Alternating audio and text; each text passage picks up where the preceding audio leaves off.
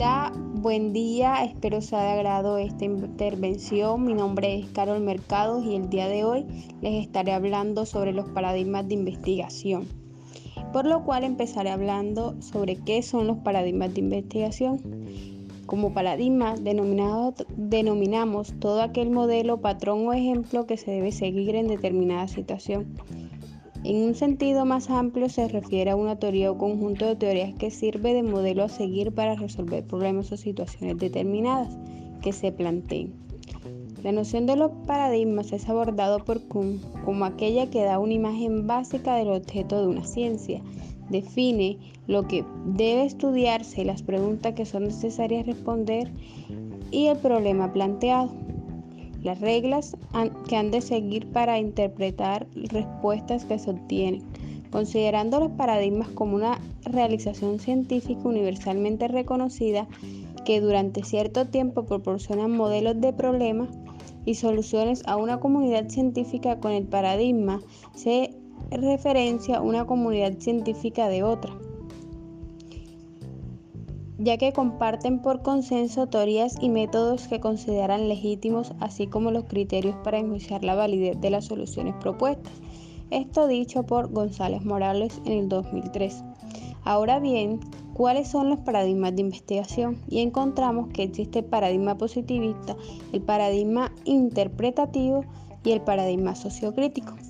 El paradigma positivista surgió en el siglo XIX y tiene como fundamentos filosóficos, el positivismo fue creado para estudiar los fenómenos en el campo de las ciencias naturales, pero después también fue utilizado para la investigación en áreas de ciencias sociales. Y esta asume la existencia como una sola realidad, independientemente de quién la estudie. Por otro lado, permite explicar, predecir y controlar los fenómenos. El paradigma interpretativo, Werler, uno de los mayores representantes, este se focaliza en la existencia de realidades múltiples y descripción de lo individual y lo distintivo. Paradigma sociocrítico, a diferencia de los anteriores, introduce la biología de forma explícita ante lo falso de estimar la neutralidad de la ciencia. Trata de desenmarcar la ideología de la experiencia del presente y en consecuencia tiende a lograr una conciencia emancipadora, por lo cual sustenta que el conocimiento es la vía de la liberación del hombre. Por otro lado, los elementos de los paradigmas de investigación son la epistemología, la ontología y la axiología.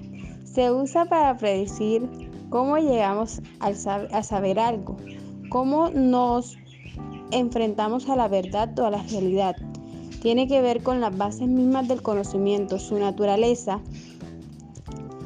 su forma y cómo, puede, y cómo se puede adquirir. La ontología es la rama de la filosofía relacionada con los supuestos que hacemos para creer que algo tiene sentido o es real, la naturaleza o esencia del fenómeno social que estamos investigando. La metodología es el término amplio utilizado para referirse al diseño de investigación metodológico y enfoques los procedimientos utilizados en un trabajo que es bien planificado para descubrir algo. La axiología, por su parte, se refiere a los problemas éticos que deben tenerse en cuenta al planificar una propuesta de investigación. Ahora, un ejemplo de los del paradigma interpretativo. En 1895, el psicólogo social y sociólogo francés Claude Levon publica un ambicioso estudio sobre los fenómenos de las masas titulado Psicología de las Multitudes, donde analizaba el comportamiento humano al interior de la multitud y cómo pueden ser manipuladas. Podría considerarse un ejemplo clásico del paradigma interpretativo. Muchas gracias, espero haya sido de gran apoyo